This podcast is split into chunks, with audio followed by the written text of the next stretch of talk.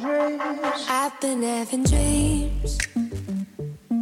Jumping on a trampoline. Flipping in the air. I'll never land, just float there. As I'm looking up. Oi, pessoal, aqui é a Carol. A gente está de volta com o Síntese dos Fatos na nossa segunda temporada. Eu tô aqui com a Jana. Oi, pessoal, tudo bem? Hoje recebemos no nosso podcast o Dr. Evander, advogado criminalista do interior do estado de São Paulo, que vai bater um papo com a gente sobre a Lei Maria da Penha, principalmente nos casos de violência patrimonial. É, a gente sabe que a violência patrimonial é uma das formas de violência, né, Jana, que são previstas na Lei Maria da Penha, e é uma violência silenciosa, que muitas vezes ela passa despercebida. E além disso, a gente vai tratar também de outros assuntos que relacionam o direito das famílias com o direito criminal. Então, Evander, muito bem-vindo ao nosso podcast. Muito Síntese obrigada pela presença. Obrigado. Eu que agradeço, agradeço o convite de participar desse podcast maravilhoso que está crescendo cada dia mais e vai ficar gigante, eu tenho certeza certeza disso.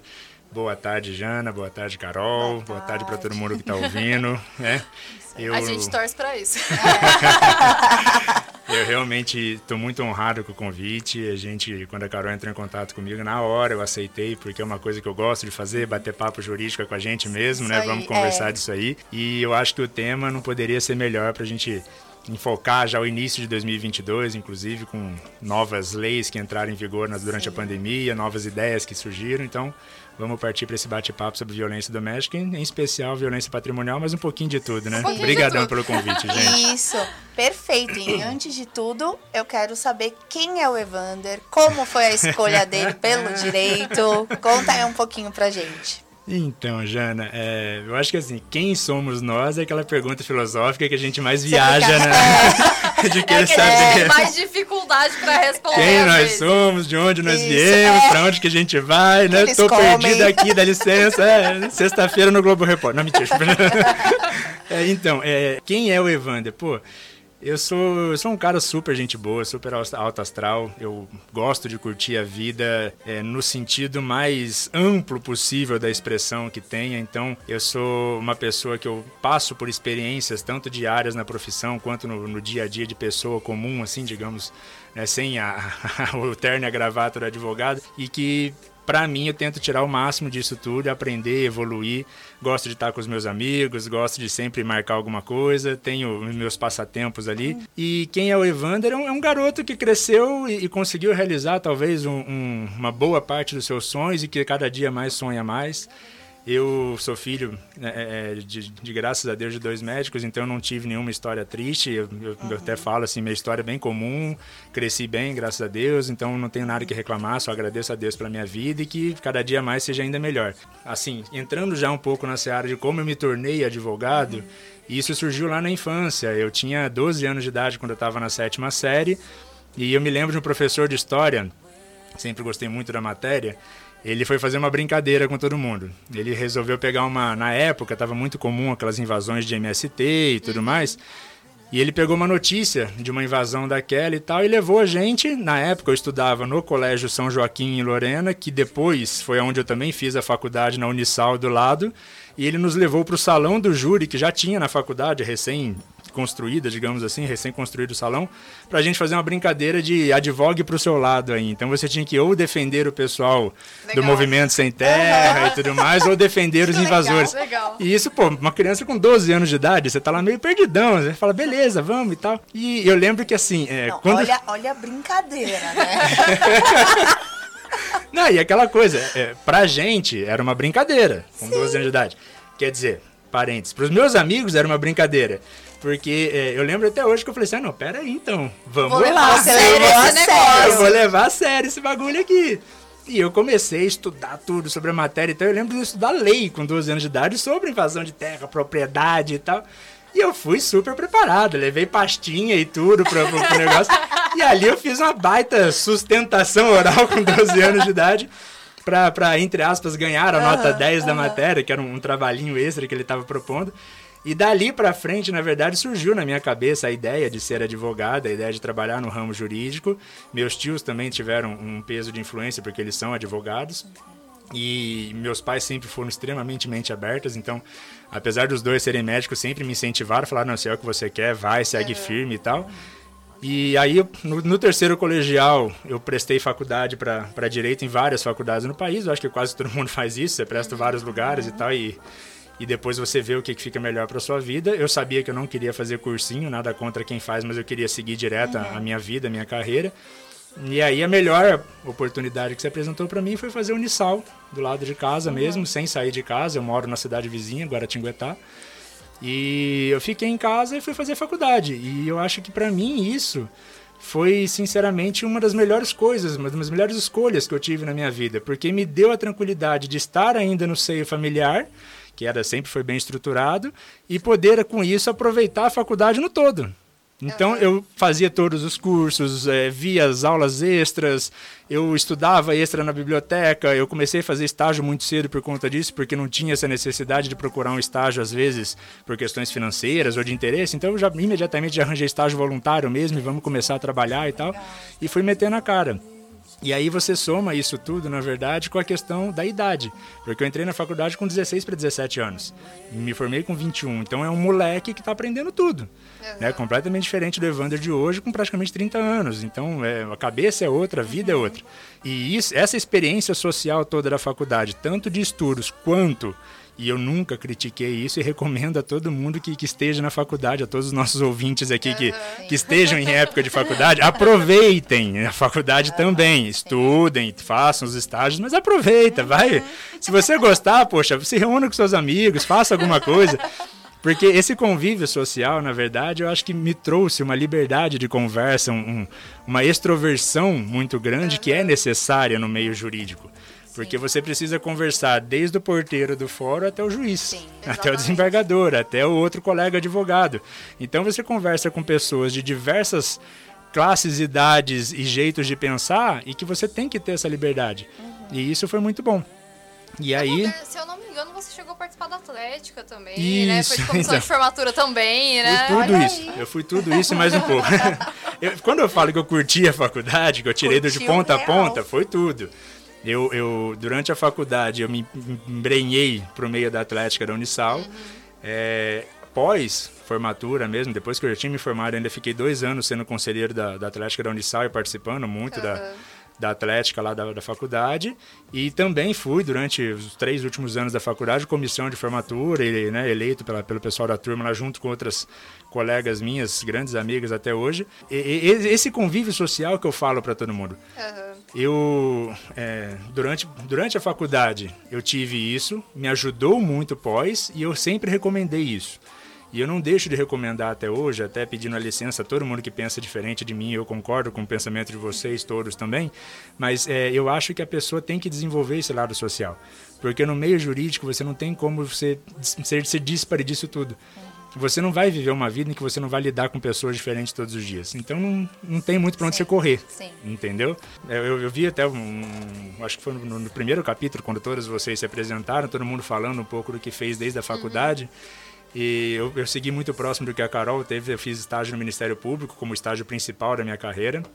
Né? E pós isso, eu fui contratado por um escritório de, de advocacia como estagiário, por recomendação do, do chefe do escritório na época. Então eu saí do MP, fiquei um ano e meio, um ano e três meses, um ano e três meses no Ministério no Público. No MP você teve muito contato com direito penal, né? No, foi quando, mais então, possível? Vamos lá. É, no Ministério Público, quando eu prestei o concurso do Ministério Público para estagiário, eu passei em sétimo lugar. E sétimo lugar aqui na nossa regional significa que você não ia ficar muito perto de casa, porque a briga ah, é? sempre foi muito uhum. grande para ficar próximo exatamente da faculdade, que era em Lorena. E eu moro em Guaratinguetá, na cidade vizinha, então eu já estava preparado para ir um pouquinho mais distante disso, né? E aí, com a, a, sétima colocação, eu consegui pegar uma vaga em Taubaté, que é, é 50 minutos de viagem daqui, mais ou menos, 45 minutos. E lá em Taubaté, as varas são especializadas. Né? Lá em Taubaté existem as varas criminais e as varas cíveis. Lá, lá naquela época já existia uhum. essa divisão. Taubaté. Então, nós conversamos sobre Taubaté. Conversamos sobre Taubaté, que famílias é um pouco é. complicado em Taubaté. Isso, é, é. então. É, como eu não lido mais tanto com família, eu já não sei mais como estão é. hoje. Uhum. Mas na tá época a gente ouvia bastante reclamação dos estagiários. Tá eu fui para Taubaté e aí sim, pós é, é, três anos de faculdade, porque o estágio foi no terceiro ano, no metade do terceiro ano, e eu já tinha uma propensa muito grande, uma propensão muito grande a ficar com direito penal e processual penal na minha vida. Já tinha uhum. se tornado a minha paixão durante a faculdade. E aí isso só se intensificou ainda mais quando eu fui fazer o estágio, porque daí sim, consegui optar por uma vara criminal lá em Taubaté. Quando eu cheguei lá, eu fiquei na nona promotoria de justiça com o doutor Oswaldo, um grande amigo meu até hoje. Abraço para ele, inclusive, se ele estiver nos ouvindo. ele é incrível, poxa, me ensinou pra caramba nesse um ano e pouco que eu fiquei lá. E, e além disso, com todos os outros estagiários, com todos os outros funcionários, é, é, eu aprendi bastante e tive um contato com o criminal que me trouxe um, um, conhecimento muito grande da área, é claro, porque a gente passa por várias coisas dentro da promotoria de justiça e também me trouxe uma qualidade de convívio com o direito, com o meio jurídico, que eu acho que muitas vezes as pessoas que tentam ser um pouco mais, é, é, digamos assim, rígidas no seu estágio, só chegar, fazer a sua hora e sair, sabe aquela coisa do não deixar é, se, se aprender um pouco mais, não, não deixar se aprender a mais, uhum. exatamente, Jana. Aquilo tudo é, acaba ocasionando uma falta de conhecimento que às vezes pode pesar depois. E esse estágio no Ministério Público foi assim, o grande abrir de portas para o direito penal e processual penal para mim. Eu me apaixonei ali pelo penal e processo penal, te tomei aquilo para mim como, como vida, até me trouxe o desejo de ser promotor de justiça é, mais para frente e na verdade me, me apresentou uma gama de conhecimento que né, eu, eu realmente fiquei é, muito perto, muito próximo de toda essa matéria é, depois que eu saí de lá. Apesar de depois eu ter ido fazer estágio no escritório de advocacia que era só trabalhista, uhum. e aí foi onde eu peguei o ranço do trabalhista até hoje. Você passou pela área, tudo bem, é, né? pode falar com propriedade. Não, mas assim, o, o, o, meu, o meu escritório hoje em dia, ele também tem alguns trabalhistas muito mais com, com parcerias, é, é claro, porque chega... parceria. É, não adianta. Você atuar em qualquer que seja a área, o cliente, eu costumo falar que cliente de, de escritório é que nem que a gente quando é paciente de médico. Você tem ou médico, você tem ou advogado. Isso. Uhum. Né? Então é. o cara vai lá para te procurar, tipo assim, olha, estou com um problema jurídico. Aí você é. fala, qual é o seu? Trabalhista. Você fala, ah, é que eu sou criminalista. Mas tudo bem, vamos lá, olha. Tem um amigo meu, a é. gente vamos conversar. Não, e inclusive isso entra numa outra pergunta que eu queria te fazer. Porque... Eu, tô, eu tô embananando, tô desculpa, né? Você, você vai perguntar quem é o Evandro, ele sai falando, mas é isso, tá vendo? Claro que não. Isso entra numa outra pergunta, que é, você falou que você fez estágio, depois você foi para um escritório como estagiário. O seu começo de carreira, você começou no autônomo, depois teve sociedade. Eu sei que hoje você tem uma sociedade com a sua namorada, a Natália. Isso, isso. E aí eu queria que você contasse como funciona isso. É, conta da saída do, desse escritório aí da, e, onde mas, você atuou, né? Como... E foi exatamente assim. É, quando eu me formei, eu fui contratado por esse escritório onde eu uhum. estagiava para ser advogado uhum. associado do escritório. Então, ganhava lá o, o, salário inicial de advogado, aquela coisa linda, maravilhosa, não é nada gigante, uhum, né? Então a gente é, sabe disso. eu ganhava lá, mas assim, você sair empregada é quase o sonho de consumo, né? A gente sabe sim, que infelizmente algumas sim. pessoas não têm essa oportunidade. Então, para mim tava ótimo, eu tava começando uhum. a carreira. Mas eu fiquei nesse escritório 10 meses só. E durante esses 10 meses, na época, para mim foram suficientes para eu já angariar alguns clientes que passaram ter muito mais contato e confiança em mim. E eu saí de lá, juntei uma grana e tal, e com a ajuda também um pouco dos meus pais pelo espaço físico, porque onde eu tenho o meu escritório, o prédio é dos meus pais, então havia uma sala que tinha sido liberada e minha mãe falou: "Ó, tem uma sala. Você quer para você?" Eu falei: "Quero". Tô saindo do escritório aqui, tô indo para lá e tal, vou comprar os móveis semana que vem aquele lá é o meu escritório. Então eu saí na cara e na coragem com três clientes no bolso Falei, bora. Uhum. Tem três clientes, vamos embora. Melhor nenhum, sem bem. planejamento, sem Zero, zero, zero. Eu saí, eu, eu, pedi demissão numa semana, na outra eu tava com os móveis no escritório. Entendeu? Tô, tô, colocando no pé, vai Deus, põe no chão que eu fui. É, exatamente, mas foi basicamente isso. Eu sentei lá na cara e na coragem e falei, olha, agora eu tenho um escritório. Só que isso, é, até entregando um pouco a idade já, foi aconteceu em 2014. Em Amigo, 2014, você já entregou, você falou que você se formou com 21, a gente tá já é, em 2022. Então, é, então, eu já vi, eu me formei em 2013, então já, já ferrou, tá né? É trintou daqui a duas semanas, então... É assim. Eu é, também. Também? Tá vendo? Ó, estamos em casa, tá, tá tudo tranquilo aqui. Mas, mas é até por isso que eu fiz a barba, para não deixar a barba ah, branca, que a barba branca está entregando. Né? mas eu saí de lá, abri o próprio escritório e naquela época, eu acho que um, um, grande problema que a gente tinha era como angariar clientes. Uhum. Né? Hoje temos a rede social, marketing digital e tudo mais, então a gente tem uma, uma forma até um pouco mais fácil de achar as uhum. pessoas. Mas Sim. naquela época, como angariar clientes, entendeu? Sim. E Tudo aí, não podia. Tudo não Tudo podia. não pode. Tudo não podia. Ah, entregar, e, não pode. Ah, eu falar, não pode. Código de ética, né? Era... Não, e hoje em dia, você tem a regulamentação do marketing digital, passou duas, três semanas, ó, mas isso não pode, isso não pode, isso não pode. Você fala, pera aí, pô! Isso. Você não acabou de regulamentar? É. Você não falou que podia? É. Agora não pode mais? É. Mas naquela época foi o grande problema para mim. Eu acho que é o problema de todo jovem advogado. Uhum, então, é, inclusive, até já entrando aqui num, num recado que eu sempre dei para todo mundo que me pergunta, eu falo: olha, não, não se assuste porque você vai abrir a porta do seu escritório, vai sentar na sua mesa, vai botar lá todo o seu planner, vai botar o seu notebook, vai botar suas canetas personalizadas que você mandou fazer às vezes, entendeu? Suas biconas mesmo.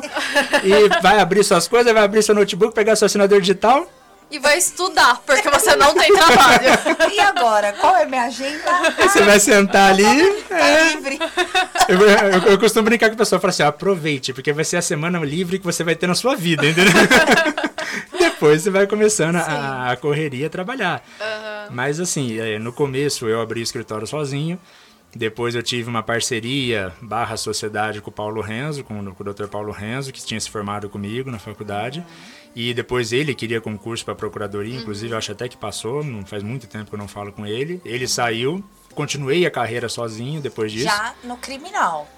Na verdade, no começo você é clínico é geral. Vem, né? É, no começo, é no começo você é clínico geral. Ah, Adorava, tá. sempre quis criminal. Acho que 90% uhum. das vezes que eu pegava um criminal, eu agradecia a Deus e dava todo o meu empenho Sim. do mundo que era para fazer meu nome na área. Uhum. Entendeu? Poxa, tô trabalhando Vou no que eu gosto, mas sim, peguei previdenciário, peguei civil, uhum, é, me inscrevi naquilo que eu acho que é um grande começo para todo mundo aqui na, na, comarca de Guaratinguetá e nas comarcas menores, que é a Defensoria Pública, é, né, que é a de assistência OAB é, Defensoria. Uhum. Né? Então, porque eu acho Aprende, que é um. Né?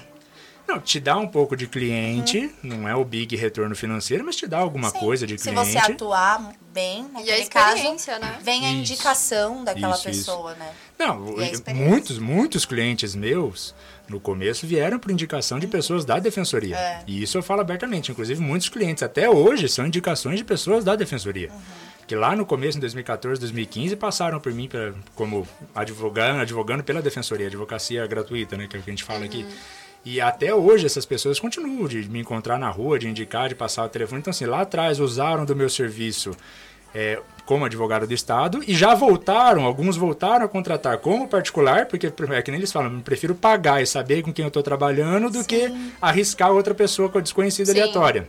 E isso é muito legal, Evander, porque como eu tô em São Paulo capital, já não tem isso. Eu também já advoguei na, na defensoria, no convênio com a defensoria, mas assim, foi um caso no começo do ano e um no final, e um plantão.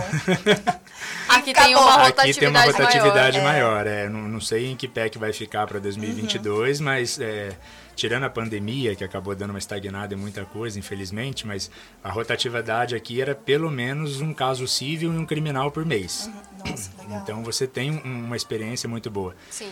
E, e meu escritório ficou, na, na época, eu sozinho, né? Uhum. Eu sendo o, o, advogado, tive alguns estagiários que trabalharam comigo. E isso até 2000, finalzinho de 2018. Que daí na metade de 2018 eu conheci, já tinha conhecido antes, mas daí eu comecei a namorar com a, com a Natália, que é a, a minha sócia hoje. E aí ela estava saindo de um Legal, outro escritório. Tem uma sociedade com a sua namorada. Isso, ela, ela tava, ela tava para sair de um, de um outro escritório e tal, e a gente uhum. já estava num relacionamento amoroso há quase seis meses. E aí eu falei para ela, falei, ah, amor, pô, né, você tá saindo uhum. do, do outro escritório e tal, uhum. ah, vai procurar onde ir? Não, vamos lá comigo, tem espaço na, na sala, tem uma outra sala maior, uhum. a gente uhum. troca de sala e vamos para lá, a gente faz sociedade junto. E assim, no começo ficou aquele vamos sentar e conversar e tal. eu entendo, a gente separar, entende. né? O lado é. do relacionamento com o lado do trabalho. Casa de ferreira, então, espeto né? de pau, é melhor a gente sentar e conversar, porque vai deixando para depois. Essa, é, essa, evolução chegou no que é os dias de hoje, né? Hoje nosso escritório é Henriques e Souza Advogados, Henriques meu sobrenome, Souza dela. E desde efetivamente com este nome, com essa logomarca que nós temos desde o início de 2019, então já estamos aí começando o terceiro ano já de, de escritório, né? É, não, já, já foi três, três, anos, já foram três anos de escritório. E a, a grande, digamos assim, a, a grande discussão nossa no começo era exatamente essa. Como que a gente vai separar o nosso pessoal do nosso profissional? É, você, poxa, você tem ali uma, um relacionamento amoroso que é comum a todo mundo, que existem sim, rusgas, algumas discussões, uhum. é normal.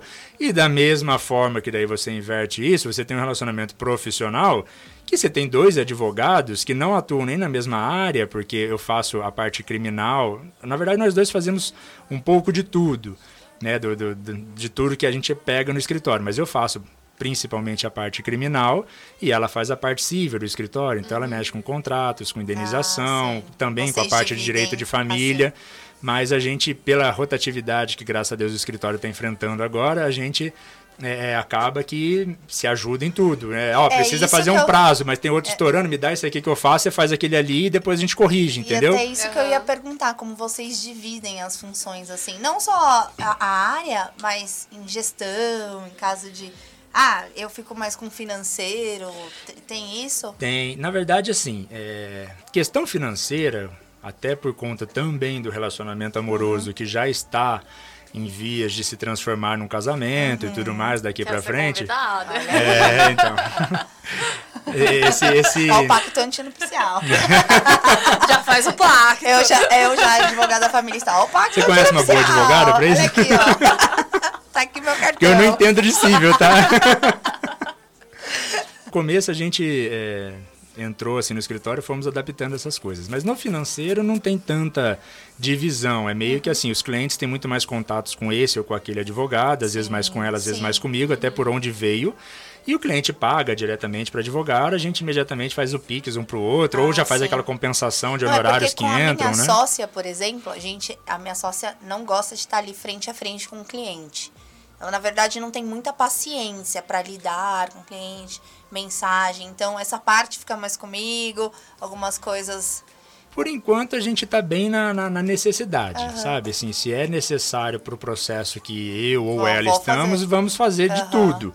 Mas basicamente, a maior parte das vezes, os clientes gostam de lidar bem mais com ela, porque ela é mais educada, ela é mais paciente, ela é mais atenciosa do que eu sou, entendeu? E eu fico com a parte externa do escritório, que daí eu também acho que tem uma, uma questão Sim. de educação, comodidade, eu deixo ela quieta dentro do escritório uhum. no ar-condicionado e eu vou enfrentar o sol lá fora e ficar suando legal. dentro do terno e gravata para né, pra ir em fórum, para ir na legal, delegacia. Né? Não pra você. É. Então essa parte externa do escritório eu até gosto, eu sempre gostei de fazer essa, essa parte externa de entre outras coisas, captação de clientes uhum. e, e, trabalhar ah, com o escritório legal. pro lado de fora. Então eu faço bem isso. Ela faz a parte interna de atender cliente bastante, mas é claro, cada um tem os seus clientes que acabam tendo contato próprio direto com, com comigo. E eu, é claro, filtro todos os criminais para mim por, por questões também uhum. dela não gostar de mexer com criminal e também até por questão de segurança, né? Uhum. É, é, um pouco mais complicado clientes criminais querendo fazer ah, graça sim. com um cara de 1,90m de altura, entendeu? Então, é, é, um pouquinho É, pessoal, o doutor né? Evander é muito alto. então, é, eu, por questão de gosto e tudo mais, eu filtro todos os contatos criminais vêm direto para mim. Uhum. Mas o resto da divisão é, é um pouco do, do que vai acontecendo, a gente vai fazendo de pouco em mais é um pouco tudo mesmo ali. E é, até agora tem rodado bem, graças a Deus está tá aumentando o escritório. conseguindo dividir bem relacionamento e trabalho. Então, essa divisão, na verdade, eu, eu vou ser sincero, é, eu acho que quando acontece alguma coisa no profissional, praticamente não afeta quase nada o pessoal, porque a gente uhum. divide é, uhum. bem tranquilo essa, essa, essa questão. Então, é, a gente sabe que os bate-bocas que a gente tem, e a gente tem, isso não é segredo e tal, no profissional, tanto quanto pessoal, a gente sabe que isso não pode afetar porque são duas questões completamente diferentes, Exato. que demandam uma atenção completamente diferente. Então, ah, poxa, nossa, bateu boca por conta de, de, de prazo, de jeito de é. lidar com o cliente, porque o cliente reclamou que você não atendeu o celular e tal, que é muito comum acontecer comigo, porque às vezes eu estou dentro do presídio fazendo o que eu chamo de tour prisional. Poxa, eu emendo um presídio no outro para atender cliente, não dá para levar celular lá para dentro. Então aí às vezes os clientes ligam para ela reclamando que eu não estou atendendo. Aí eu falo, não vou atender mesmo, não tem Sim. jeito. E aí é, ela chega para mim, poxa, você não atendeu, você não respondeu. Eu falei, não, não tem, não tem como responder. Aí, assim, esses, essas rusgas dali a gente nunca leva pro pessoal. E a do pessoal também, se tem alguma coisinha e tal, a gente não leva pro bem, profissional. Né? Chega, conversa de boa, vamos lidar o cliente, processo isso, prazo aquilo, e é. acabou. mas eu no pessoal, mas a gente precisa resolver isso aqui desse caso. Agora, é, é uma coisa que assim, a gente construiu com o passar do tempo, uhum. então estamos aí após três anos, né? diariamente é um trabalho constante. E é uma coisa que eu acho, pelo menos no, no entendimento, não é nem puxando farinha para o nosso lado, não, que demanda uma maturidade gigantesca. Uhum. Porque é, é uma sim. situação muito delicada ah, você misturar pessoal com profissional. Mas graças a Deus tem ido muito bem. E, sinceramente, pós quase nove anos de advocacia eu não poderia desejar sócia melhor. Ela é incrível em tudo que ela faz, é uma advogada incrível, né? além de ser uma mulher incrível também. E eu tenho muita gratidão de ter ela do meu lado, porque muitas vezes ela segura a bronca legal do escritório mesmo, enquanto eu tenho que fazer outras coisas. Então, uhum. é, fechou um casamento perfeito, inclusive no profissional. É, ah. é bem bacana isso. Maravilha, maravilha. Legal, Evander. E assim, já caminhando um pouco para o nosso tema, é, e bacana também que a, você falou que a Nath atua mais no civil, você mais no criminal, e a gente sabe que muitos casos que às vezes começam no civil podem terminar no criminal e vice-versa, né? Uma, uh, talvez algum processo na Lei Maria da Penha que essa agressão ela acabe retornando num divórcio. E como que são esses processos para vocês lá no, no escritório? Vocês caminham juntos? E acontece com frequência esse tipo de situação ou não? Carol, acontece. Acontece e assim, é realmente o, essa questão de você ter uma mistura de, de violências praticadas no civil que se tornam criminais ou até mesmo daquilo que acontece no criminal e vai resultar lá no civil, num divórcio, posterior numa pensão alimentícia e tudo mais, é muito mais comum do que a gente gostaria. Essa é a verdade né? Porque a gente não pode, em momento nenhum, aplaudir a violência que existe e que é gigante no nosso país. É, é, deveria ser combatida todos os dias, então vamos tratar dessa forma. Mas acontece, no nosso escritório a gente tem uma série de casos que tem essa mescla toda, inclusive um dos mais complexos que a gente tem vivenciado no último ano aí para cá. Ele começou no cível como divórcio e pensão alimentícia e tudo mais, e já está parando numa uma, uma, demanda gigantesca de queixa-crime por, por injúria, por, por, por, difamação, de problemas de, de supostas agressões, de violências perpetradas, de medida protetiva pedida pela, pela, pela esposa contra o ex-cônjuge e por aí vai. Então, é esse reflexo ele é muito mais comum do que a gente gostaria. Ele normalmente vai acontecer é, quase sempre somado, porque é muito raro você ter um divórcio que tenha uma passividade de ambas as partes, que queiram só ser resolvido, ponto final e acabou. E quando você tem o, o outro lado da moeda, quando parte do criminal para o civil, ou seja, quando parte de uma lesão, de uma violência em ampla escala, e aí a pessoa vai pedir o divórcio, aí você sabe que esse divórcio vai vir simplesmente com tudo e mais um pouco que ele tem uhum. direito, e a gente vivencia isso bastante no escritório. Um caso emblemático, que é o do último ano agora, ele tem trazido é, eu posso estar equivocado, mas se eu não me engano já foram duas ou três queixas-crimes, uma medida nossa. protetiva e estávamos agora averiguando a situação até eventual crime de denunciação caluniosa por parte da ex que teria forjado uma série de provas e tal para é, é pedir nova medida protetiva contra o, o nós, nós estamos pelo lado do homem, é o nosso cliente, mas teria iria pedir uma nova medida protetiva e aí ela fingiu que podia ir buscar a criança e tal, e depois falou que ele quebrou a medida protetiva que existia e tal, não sei o que, fez boletim de ocorrência contra isso. A gente vivencia muito isso, das vezes a pessoa terminar um relacionamento, mas prolonga esse relacionamento com muitas aspas num processo, né? Sim. Não tem um fim definitivo. E, e, acaba sendo desgastante, né? Demais, é uma coisa que não, não, desgasta, eu acho que a relação a um tanto que depois você chega você come, muitas vezes você vê começar um divórcio a, a, criança, por exemplo, principalmente a criança, né, que não tem nada a ver com a discussão uhum. dos pais, essa Sim. é a verdade. Uhum. A criança está lá com dois, três anos, na hora que finda-se tudo de uma vez, ela já está com sete, oito, entendendo tudo que está acontecendo. É. Né? E ela já é sabe. Já foi feita a cabecinha dela, já às vezes por um lado, às vezes pelo outro os e tal, ou por ambos os lados. E aquela marca fica, e a, e a, pessoa vai crescer com aquilo, e é, uma, é um absurdo. Essa é a verdade. Eu, eu acho, sinceramente, bem complicado quando você tem tanto um divórcio que termina no crime quanto um crime que vai terminar no divórcio, é, em que você não consegue às vezes até por falta de incentivo, vou, vou aqui até deixar uma, uma crítica, se me permitem, até às vezes até por falta de incentivo dos próprios advogados, uhum, você não uhum. consegue desvencilhar sim. isso e, terminar. Sim. E resolver. É, a gente fala, a gente bate muito nessa tecla, eu e a Jana, que somos uma, um instrumento que é para dar fim àquilo, sabe? Sim. Somos solução e, e não parte do problema. para criança também. Então, é, o advogado ele tem que ter a sensibilidade, né, para perceber alguns tipos de situações que ele consegue ali é, intermediar, falar. Se, se alguém pega eu, eu tenho um cliente, por exemplo, que às vezes ele me liga e fala assim. Eu, eu tava viajando semana passada, ele me ligou e falou assim: Eu vou no conselho tutelar. Porque. porque ela não está deixando eu ver a criança e tudo mais. Eu queria férias com meu filho. Eu falei, fulano, tenha paciência, a gente conseguiu uma medida provisória para as visitas, cumpra esse período agora, sabe? é, quinzenalmente, cumpra esse período. A gente não vai terminar o processo sem uma decisão onde deixe você ficar com a criança os 15 dias, nas férias escolares. Então, tudo vai. Imagina se eu falo, vai lá, vai lá mesmo. Incentiva. Vai lá, quebra barraco. É, vai lá mesmo, não tá deixando, vai lá na porta dela. Não, então. Vai piorar do seu lado, que deve vir a medida protetiva, Exatamente. E fica o programa do ratinho, né? É, não termina. Então, e, tá o processo, e o processo fica isso. Print de um lado, print do outro, mas ele fez isso, mas ela fez e começa uma guerra ali dentro do processo e não acaba, só, só atrapalha o andamento. É, e eu, eu eu costumo falar às vezes que é, a gente até brincou aqui antes de, de, iniciar a gravação, vou até me desculpem falar desse jeito, mas a gente fez essa brincadeira de ah, nós adoramos fazer bate-papo jurídico. Uhum. Então você imagina, por exemplo, eu no caso com a minha sócia barra namorada, uhum. até quase o nosso passar tempo é o bate-papo jurídico. A gente, ah, vamos sentar, tomar um vinho e tá, vamos. A gente começa a conversar das coisas que aconteceram, do, do, do dos jurídicos em si, de novas decisões e tudo mais.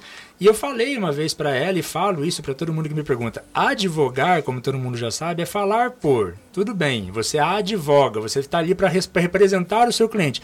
Mas isso não significa que você tem que representar a vontade dele de matar a outra parte. É, exatamente. Você tem que intermediar o meio do caminho e ali e falar para ele, olha, calma, uhum. por favor, calma, senão vai ficar ruim para o seu filho, para sua filha, vai ficar ruim para sua relação com ele e com ela, ah, mas eu não quero mais ver aquela traste da minha ex ou do meu ex. Tá bom, beleza, segue a sua vida, vá ser feliz com a pessoa que você quer ou com a pessoa que você encontra. Mas lembre-se que tem uma criança no meio do caminho, muitas das vezes tem uma criança Sim, no meio do caminho. Na maioria. E tem um, um, um, um relacionamento para trás que tudo bem, se findou, mas ele tem que ser resolvido. É. E a gente, como advogado, nós como advogados da situação, a gente não está ali para simplesmente causar o a maior balbúrdia do mundo ali fazer acontecer. Não, porque eu quero vencer esse processo. Eu, eu não entendo, que nem eu repito, minha área é criminal. Uhum.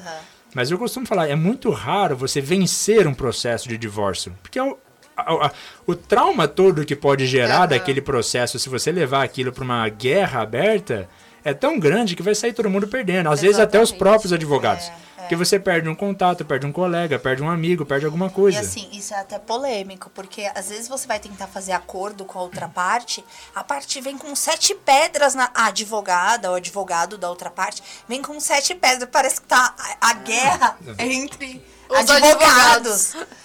E eu, eu, já, eu já corto, eu falo, doutora, eu não Olha, quero brigar com você. Posso, eu posso tacar fogo no parquinho?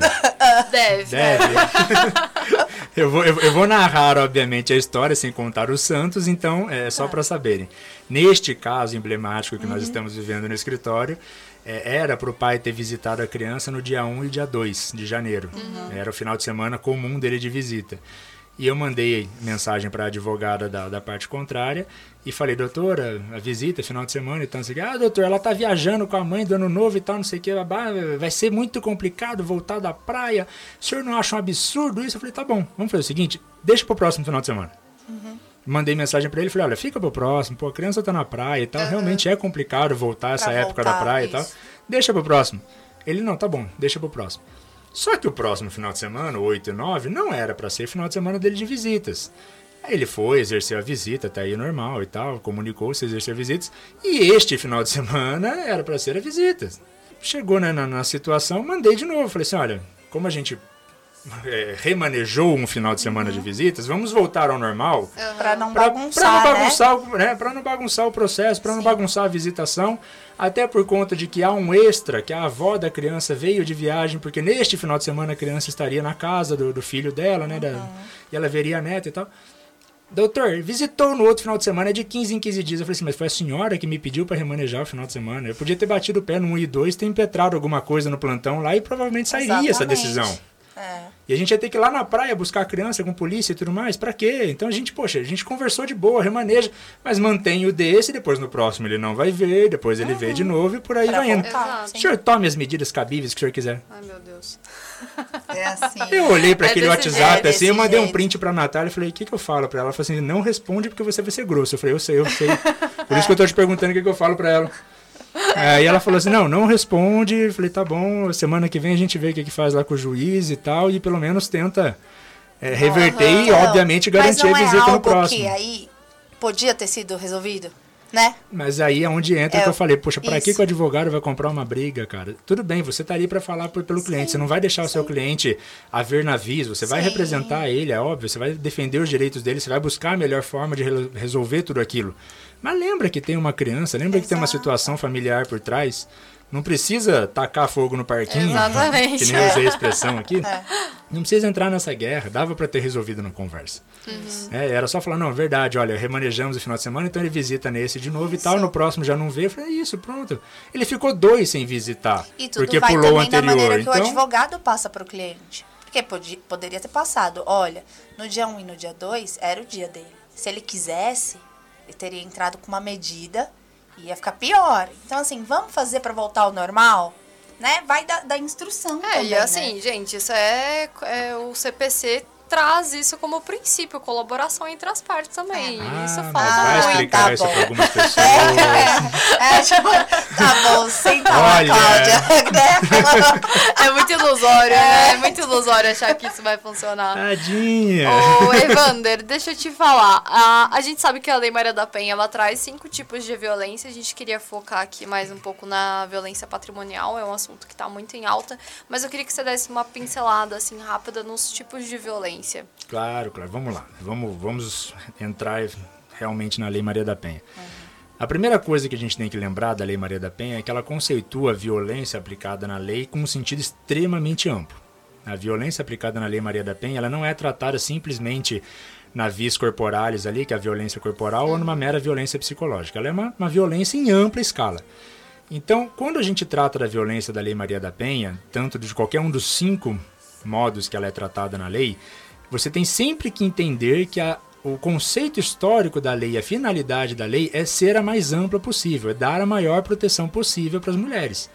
Então, vamos lá. A Lei Maria da Penha, ela traz a violência física corporal, Sim. como a primeira de todas. É óbvio, todo mundo já conhece mais ou menos os sentidos, mas é, lesão corporal, é, é crime de, de de vias de fato, até mesmo contravenção de vias de fato, homicídio, que infelizmente acontece, né, lesões de todas as maneiras possíveis.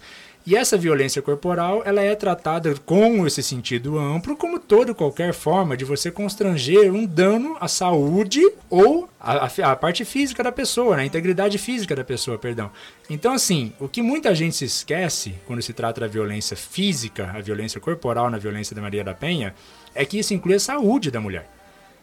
Então, quando você faz alguma coisa, por exemplo, nossa, o cara foi lá e tal e grudou no braço da mulher de tal forma, isso aquilo deixou um roxo. É Lei Maria da Penha, violência física da Lei Maria da Penha? Óbvio que é.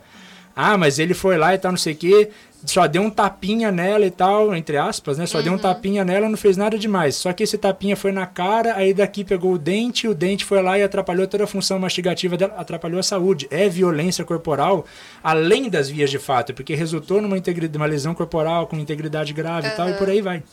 E muita gente esquece que isso tem o reflexo também em é, é, sintomas internos, é, problemas no, no, na digestão, problemas respiratórios, tudo isso somado acaba afetando como Lei Maria é da Penha de violência corporal. física Sim, geral mesmo. Tudo, é muito mais amplo.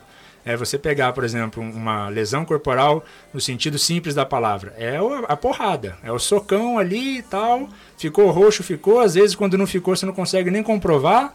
Então fica por elas por elas. Ah, não, mas teve algum outro tipo de resultado, é violência é, de, de caráter da Lei Maria da Penha pela amplitude que ela dá. Segundo tipo é violência patrimonial, né, que eu vou até pedir a licença de pular para a gente uhum, tratar no final sim, e já melhor, embarcarmos o, o, próximo, os próximos temas.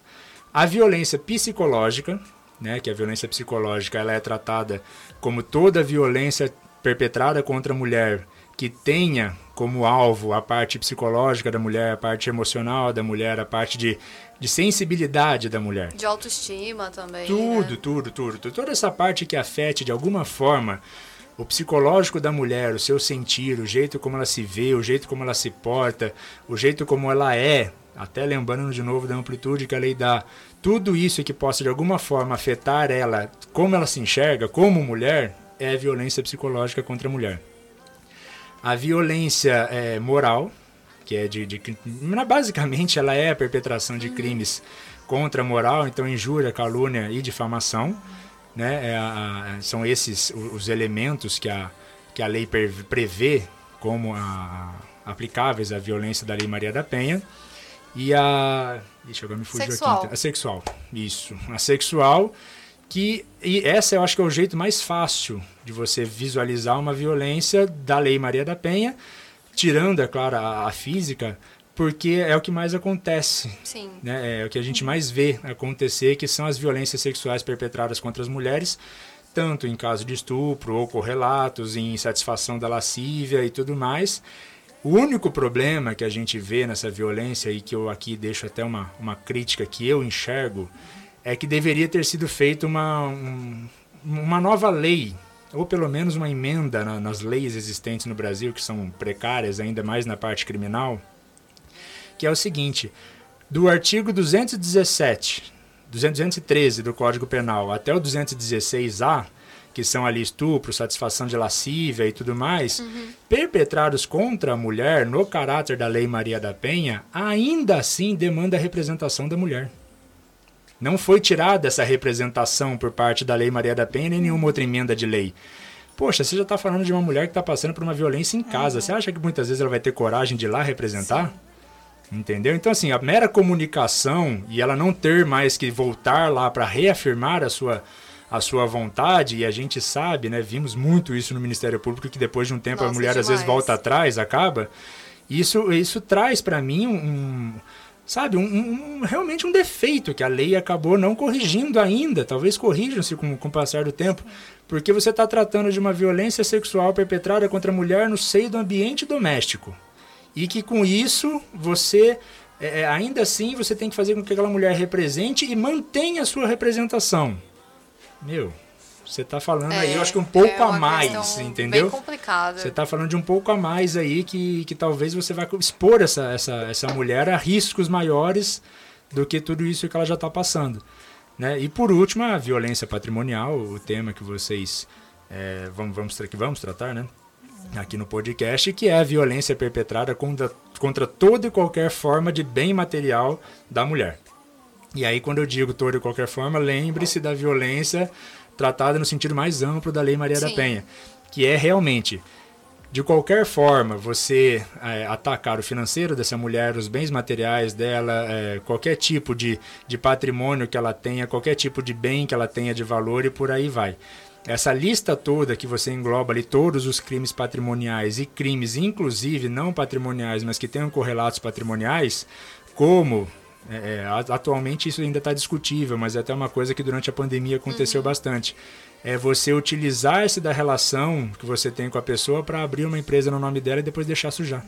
Isso entra em estelionato sentimental? Na verdade, o estelionato sentimental ele está sendo compreendido hoje, né? Eu vou até pedir licença de fazer um parênteses aqui. O estelionato uhum. sentimental ele é o nome não poderia ser mais adequado Né? A gente tem que lembrar que o estelionato é você obter uma vantagem para si ou para outrem, Sim. mediante um ardil, uma falsidade, uma fraudulência ali que você faça contra a outra pessoa, e o sentimento aplicado nesse, nesse nome iuris que está sendo dado aí, ele é extremamente cabível porque você utiliza da confiança. da confiança sentimental que a pessoa te dá. Uhum.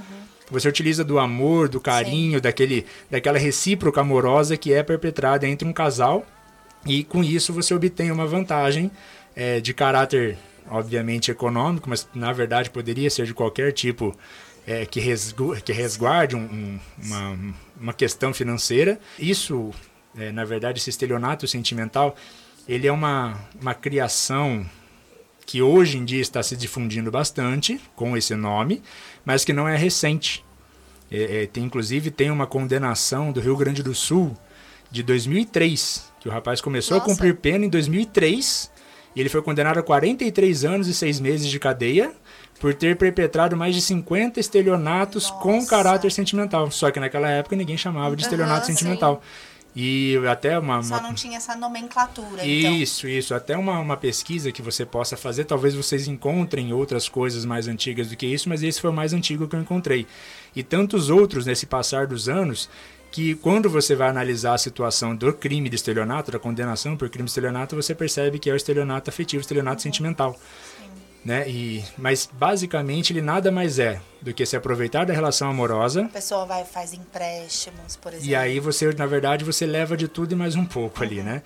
A pessoa faz empréstimos para pagar as suas contas, te manda dinheiro, te manda regalias, te manda presentes, uhum. acreditando numa confiança mútua, num relacionamento mútuo amoroso que existia, havendo ou não contato sexual, até porque um dos casos mais emblemáticos a pessoa namorava à distância. Exatamente. Né? A pessoa namorava à distância, é, acho que ficou sete, oito meses namorando uhum, à distância, não sim. foi isso? Em Brasília mesmo, não foi? Foi, é, se eu não me engano foi em Brasília.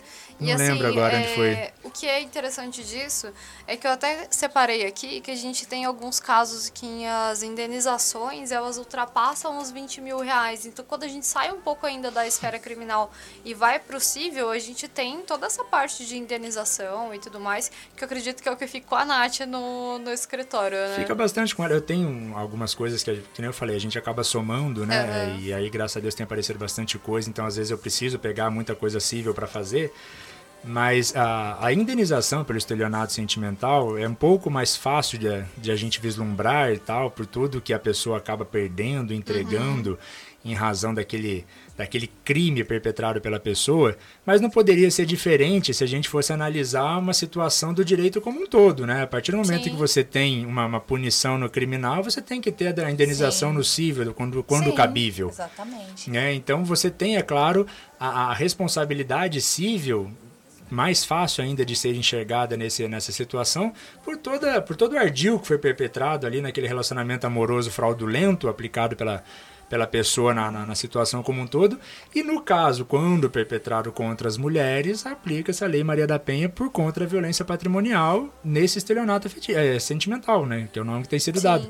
E lembrando que daí com isso você afasta a Lei 9.099, você é afasta alguns, uma sentença. Uma então, alguns usam como ah, a gente tinha uma união estável, ou, na verdade, é, o dever de assistência entre os casais, Exato. sabe? Tem, vão por essa linha de, de defesa, né? É que no criminal, na verdade, linhas de defesa não faltam para todos os crimes. Né? A gente consegue tentar sair, a gente consegue tentar sair pela tangente em quase tudo. Uhum. Mas quando se trata de estelionato sentimental, eu aqui até, imaginando, eu nunca peguei nenhum caso de estelionato uhum. sentimental até hoje. É, isso eu ainda não me atuo, não atuei na prática. Mas já imaginando como seria, por entender de crime de estelionato e, e da lei Maria da Penha, eu, eu creio que se fosse pelo lado defensivo do homem, por exemplo, uma das saídas seria essa argumentação sim, de, sim. de união estável, de, de, de, né, de uma questão de ajuda mútua ali e tudo mais. Além disso, Além disso, eu, eu tentaria talvez trazer uma arguição que seria a situação assim, entre um relacionamento amoroso, presentes, entre aspas, uhum. são dados Sim. a torto a direito, entendeu? É, então, sim. agora, pelo outro lado da moeda, pelo lado da mulher, aí você tem uma gama gigantesca de, de violência que você consegue argumentar e alegar na situação, não só no caráter de dar as coisas, de entregar e com isso diminuir o seu próprio patrimônio, porque daí, na minha opinião, o estelionato sentimental ele tem um reflexo lá no psicológico, na violência psicológica Sim. que eu falei. Porque muitas das vezes, para a pessoa chegar nesse nível de fazer empréstimo. Sim, eu é... peguei um caso e foi pela mulher. Então, chegou a ser é, mais de 30 mil de empréstimos. E aí eu estudei, né, o que ele poderia alegar, qual seria a, a defesa, é por isso que eu estou falando, né, do, ah, ele vai falar que, é, que eles tinham, sim, uma união estável, que ela ajudou ele com alguma coisa e ele também ajudou com alguma coisa mas nem chegou, porque fez acordo. Logo quando ele foi intimado, logo quando ele foi intimado, ele entrou em contato para fazer um acordo. Falou, eu não devo nada, mas vamos fazer um acordo. Eu, tá bom. É bom, né? não é que, deve, eu, tá eu, eu, não sei, mas o, o, seu caso chegou a ter reflexo criminal? Foi feito não, BO e não, tudo mais? Não foi feito. Ela só queria, ela falou assim, ela queria o dinheiro quero, de volta. Eu quero né? dinheiro não aguento mais as ligações de cobrança, são muitos empréstimos na Caixa Itaú e e assim, todo dia eu recebo ligação, eu preciso pagar. Então, eu me livrando disso, é. já tá tudo bem. Então. E ela tava num novo relacionamento e ela queria. Paz. Paz, exatamente. Queria seguir sua vida. Mas até se. Desculpa, até fazendo um parênteses aqui, mas a mesma crítica que eu fiz agora há pouco para a questão do estupro, de crime de violência sexual, eu também faço para o estelionato. Uhum. Porque pelo pacote anticrime agora, o estelionato ele só se procede criminalmente, criminalmente mediante representação. Uhum. Entendeu? Então você tem a pessoa sofrendo Sim. essa violência toda que você está me narrando Sim. que a sua cliente sofria. E aí, além disso tudo, ela ainda tem que encarar um processo, um crime que ela vai ter que fazer, se fazer presente. Ela não Exato. pode simplesmente ir lá fazer o BO e o Ministério Público cuida das Tchau, coisas. Né? Entendeu? Não, ela vai ter que se fazer presente. Quando você tem o Ministério Público cuida de tudo e ela só tem que depor como vítima, até pela lei Mariana Ferrer, agora nova e tudo Sim. mais, você tem uma tranquilidade de falar assim para ela: não, ó, você pode ir, podemos ir lá, faz o BO, porque daí depois você não vai poder ser revitimizada, você não vai poder ser atacada, você não vai poder ser condenada como uma olha, uma bobona que se uhum. apaixonou e tudo mais, Sim. porque a gente sabe que isso passa na cabeça da pessoa. Poxa, todo mundo já terminou um namoro, Sim. um casamento, a qualquer coisa, você fica. Você fica eu... com aquilo na cabeça, Sim. pô, a culpa foi minha, não foi, o que, que aconteceu? E aí a pessoa, além de tudo isso, ela ainda tem que enfrentar é, depor, representar, é. se manter presente, se fazer presente. Quem sofre esse abuso psicológico já se coloca numa situação de culpado, né? Eu, eu passei por isso porque eu, eu fiz isso, eu fiz alguma coisa para passar Sim. por isso, já se culpa. Se culpa. Então, imagina, né? O que passa na, na cabeça da pessoa. Ah, agora eu ainda vou ter que enfrentar é isso. É. isso. É, é, é, eu vou ter que olhar assim, para a cara dele de novo o tempo inteiro. Exatamente. Acho que fica assim um questionamento de coisas que devem ser mudadas, né? E agora partindo aqui mais para o final, porque assim, se deixar a gente fica aqui. Desculpa, a culpa é minha. parte 2 Não, é, tem que ter parte 2 também. Qual que seria o carro-chefe do seu escritório hoje e já aproveitando o gancho também, qual é o caso que mais marcou para você do escritório? Tá, vamos lá. É, eu vou responder a sua pergunta, se você me permitir, sem demorar, uhum. prometo, em, duas, em duas formas diferentes, duas, duas Fique vertentes diferentes. Na parte civil, hoje, é, que fica principalmente com a Natália, os maiores, é, até aqui usando dados financeiros mesmo, os maiores contratos que a gente tem são exatamente ou representação e assistência empresarial, ou de problemas relacionados com direito de família. Uhum. Então, que os, os, nossos, os nossos maiores casos mesmo, assim, os mais complexos e também os que têm o melhor retorno financeiro, acabaram recaindo em direito de família, de divórcio, partilha de bens e tudo mais, ou é, refletem um pouco mais posterior a isso, tem um pouquinho ali de, de herança, de sucessão aqui, entra também nessa, nessa gama. O restante das coisas é contratos e tudo mais que, que acabam passando no dia a dia. Na parte criminal, o meu grande carro-chefe no criminal sempre foi homicídio e tráfico de drogas. Eu, eu, eu, gosto de trabalhar com a coisa pesada mesmo. Uhum. Eu não gosto de dizer, ah, furtinho. Furtinho, beleza, pode ir lá no escritório, vai ser bem atendido, nós vamos fazer bem e tal. mas eu quero o, o, o, vamos ver da coisa mesmo. Então eu gosto de tráfico, gosto de homicídio. E para mim, durante esses nove anos de carreira até agora, eu acho que dois foram os mais emblemáticos que eu já tive na minha vida. Um deles, inclusive, até tratando efetivamente da, da Lei Maria da Penha mesmo, que eu, eu foi realmente um dos mais uhum. emblemáticos e eu aproveitei o tema também para trazer ele aqui. O, o rapaz ele foi acusado de ter agredido a mulher, eu estava defendendo ele, ele foi me procurar. E ele foi acusado de ter agredido a mulher, e a mulher fez acontecer, e fez BO, e medida protetiva, isso, aquilo, e Paraná. E aí depois ele foi na casa para buscar algumas coisas, que ele foi afastado uhum. do lar pela medida protetiva, e ela chamou a polícia e tal, e ele acabou sendo preso na época e foi colocado na cadeia, foi eu acho que mais de duas, três semanas para conseguir tirar ele de lá e tal, uma batalha bem, bem complicada. E era um, um, um, cara que não é porque era meu cliente, mas realmente era um cara sempre que foi trabalhador e tal, tiveram os problemas dele no relacionamento.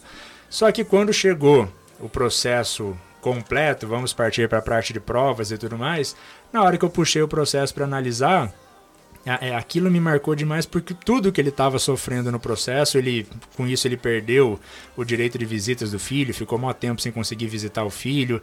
Ele teve uma, uma série de coisas, não que isso esteja errado se realmente tivesse uhum, acontecido a sim. violência. O problema foi que na hora que eu olhei as provas não tinha acontecido. Eu, eu bati o olho naquilo tudo, ela tinha passado por um laudo de ML com uma equimose que já estava esverdeada, que significa sétimo, oitavo dia em diante, e alegou que tinha apanhado dele nas últimas 24 horas. Então, quando eu olhei para aquela situação toda, eu falei, olha, prova criminal aqui não tem. Uhum. E aí, quando trouxe tudo aquilo à baila e tal, aí o próprio promotor na época apertou um pouco ela e ela falou que ela estava inventando tudo porque queria terminar com Meu ele. Meu Deus. Entendeu? E aí. E queria afastar as crianças. É, a gente volta em tudo aquilo entendeu? que a gente já é. falou do reflexo e, e na verdade, o que mais crianças. me marcou disso tudo é, não foi só o caso, porque até porque o caso foi uma coisa que é, foi rápido depois de tudo isso para encerrar, obviamente ele, mas o que me marcou foi que naquela audiência, na hora que ela, entre aspas, confessou que estava inventando tudo aquilo, ele caiu no choro do meu lado. E aí aquilo para mim é uma coisa, eu sou uma pessoa um pouco sentimental uhum. e tal, eu, eu, ver outras pessoas chorando para uhum. mim já fica, eu já fico meio abalado. e, e, na hora que ele começou a chorar do meu lado, sabe quando você olha para a pessoa, você fala assim, eu acho que vou chorar um pouco junto aqui também, a gente já continua a audiência aqui. Porque assim, é, ele não estava chorando por ter provado nada. Ele, ele chorou porque na hora que ele parou de chorar, a única pergunta que ele fez para mim, eu vou poder voltar a ver meu filho? Pode, gente, coitado. E eu falei, pode. Agora você vai, a gente vai conseguir. Privado, né, e isso disso. foi, acho que foram mais de oito meses. Nossa. Entendeu? E que tudo bem. Isso para uma pra gente, às vezes, é um passar de, de hora, uma né, pisca assim, você passou tudo. Mas para quem tá longe do, do convívio e tudo mais, é complicado. É muito tempo. E o outro caso emblemático foi o primeiro júri que eu fiz na minha vida. Que eu tinha acompanhado outros colegas, até para pegar experiência por conta do, do, que eu teria, do que eu tinha sido contratado. E foi na cidade de Lorena. E o, o rapaz me, me contratou porque ele estava numa festa daquelas de bairro, quermesse de bairro uhum. e tal, e tinha um desafeto dele na festa. E ele estava, ele com a esposa e as crianças. E o desafeto simplesmente chegou por trás da mulher dele, grudou nos seios dela, ele ergueu ela do chão assim, sabe? Naquele baita ato uhum. de violência sexual uhum. perpetrado contra uhum. a mulher ali, fez aquilo tudo e tal. E ele não conversou. Ele viu a cena de longe porque ele estava numa, numa, carrocinha. Ele conta que ele estava numa carrocinha, na carrocinha comprando pão com linguiça, que é muito tradicional da gente comer nessas festinhas. Uhum. Ele passou a mão na faca do cara que estava cortando pão com linguiça, chegou por trás do cara e abriu o pescoço do cara de fora a fora. O cara morreu na hora ali, não teve o que fazer. Não, não achamos, chama o SAMU, o SAMU chegou para levar o corpo preto, já no saco preto, já era. Uhum. Só abriu o rombo no pescoço uhum. do cara. Chama a polícia e tal, preso em flagrante. 38 testemunhas no mínimo, entendeu? Seleciona quem vai, porque se for todo mundo também, ferrou. É. É, é, quase que essa brincadeira. E aí, beleza. Ah, chegou em mim, me contratou, chegou lá, na hora que ele começou a contar a história para mim, eu falei, não, pera aí que dá, tenho o que fazer. Uhum. E eu lembro que quando chegou para fazer o tribunal, do, do né, o, o plenário, lembrei agora, desculpa, falei o nome. Na hora que chegou para fazer o plenário, já tinha sido pronunciado e tal, vai para júri, isso, aquilo. E eu lembro que um dos maiores ensinamentos que eu tive quando eu estudava mais júri, quando eu tive aula de, de júri e tudo mais, era assim: olha, se você for fazer. Porque eu fiz um. um desculpa. Eu fiz um curso para júri na época. E o professor falava para mim assim: olha, o júri ele começa muito antes. Não é só na hora que você pisa lá no plenário. Então, ele aconselhava que a gente fosse estudar todas as pessoas possíveis de cair no júri. Sim. E com o passar do tempo, hoje em dia é fácil você ver isso, porque a pessoa tem rede social, a pessoa Sim. tem Instagram, a pessoa tem Face e sabe o pensamento dela antes mesmo de você conversar com ela. Pelo que ela posta, né? E aí eu fiz essa pesquisa de todos os jurados possíveis, né, que tinha ali um ou outro só passou despercebido por questões às vezes que nem tinham uhum. rede social nem nada, e eu fui para lá com uma lista de quem eu queria e quem eu não queria. E aí você pode recusar três pessoas, o Ministério Público pode recusar três pessoas e tal. E eu consegui fazer com que aquele júri fosse formado por seis homens e uma mulher. E dos seis, cinco eram casados. Na hora que aquele júri formou, eu falei assim, eu ganhei isso aqui. Uhum, Entendeu? Porque muito antes mesmo. Pra eles eu contei a história. Olha, você vai deixar a sua esposa na frente dos seus filhos uhum. ser violentada dessa forma e você vai ficar passível? Você vai fazer um BO? Nossa, eu, eu, contando aquilo, você argumentando no plenário, você, você viu os caras se mexendo na cadeira, assim, a vontade do, do júri ali era levantar e dar uma porrada no cara. E na hora que você vê, eles não podem reagir, mas você vê aquela mexida assim, aquele reajuste uhum. na cadeira.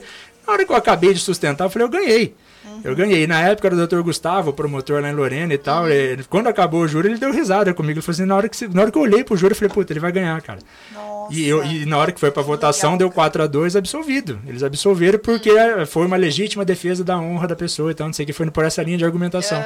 E aquilo ali, para mim, foi uma coisa extremamente marcante, marcante porque foi a hora mesmo. que eu que eu falei, puxa, isso é júri. E ali dali para frente, é, não, não fiz tantos quanto eu gostaria ainda até hoje, mas eu sempre me apaixonei não, pelo é Tribunal do Júri. certeza que vai surgir aí sim. oportunidade também, né? Ah, é, é, muito bacana de assistir, né? Até a gente que não atua na área é, criminal é bacana de assistir. Muito legal. Evander, a gente queria muito agradecer a sua presença aqui no Síntese dos Fatos. É, tenho certeza que dá para demandar uma parte 2, porque Sim, é muito, é muito assunto, assunto é muita surge coisa. muita curiosidade, é muito bacana esse assunto, e né, Jana? É muito bom, né, tá do outro lado, ouvir é, assuntos que a gente tá de frente, assim, no, em casos de família, no, a gente ouve muito, mas quem tá à frente mesmo atua. Hoje eu tenho parceria também com com um advogado criminalista, o doutor Júlio, inclusive ele sempre nos ouve, um beijo para ele. E aí ele que fica com essa parte assim do escritório, sabe? Então a gente já passa, porque eu não tenho muito estômago. É Sendo bem sincera. É complicado. E Evander, você quer deixar sua rede social para o pessoal te seguir, te mandar mensagem, que você produz conteúdo lá também, né? Também, também. Tamo, ah. tô, tô começando a enveredar um pouco mais para essa parte do marketing digital, porque eu sou, sou das antigas, entendeu? Eu ainda aprendi no, no cartãozinho e tudo mais, mas estamos mudando. É, quem quiser me seguir, meu Instagram é evanderadv, Evander ADV, que é a abreviação de advogado, e no Facebook tem a página do nosso escritório, Henriques e Souza Sociedade de Advogados. Manda mensagem, segue lá, dá o, dá o curtir lá. E eu tô. Tem uma live que eu postei recentemente que eu fiz sobre o caso da Boate Kiss. Eu falei um pouco mais Bacana, lá sobre. Eu assisti a live. Sobre essa legal. live, né? Sobre o, o, caso todo quando tava. Quando tinha acabado de ser julgado. E eu tô para fazer uma, uma próxima live agora. Desculpa até o Merchan aqui. Deve ser agora nas próximas duas semanas. Assim que sobrar um tempinho, aí eu vou falar um pouco de tráfico de drogas privilegiado, que é um tema bem bacana para quem gosta do legal. criminal. Muito legal. Então eu convido todo mundo para dar um cheguinho lá, seguir a, a rede social. Acompanha, segue, a gente vai marcar também na no post, a gente vai marcar lá o, o, seu arroba. Isso, já segue aí também o arroba síntese dos fatos, que a gente marca o Evander lá e acompanhe aqui porque tem muitas novidades, né? É isso, pessoal, vai chegando ao fim mais um episódio de síntese dos fatos. Estamos muito agradecidas com a participação do Dr. Evander. Muito obrigada, gente. Obrigada, Beijo, pessoal. tchau, tchau. Beijo. I've been having dreams. Jumping on a trampoline. Flipping in the air. I'll never land, just float there. As I'm looking up.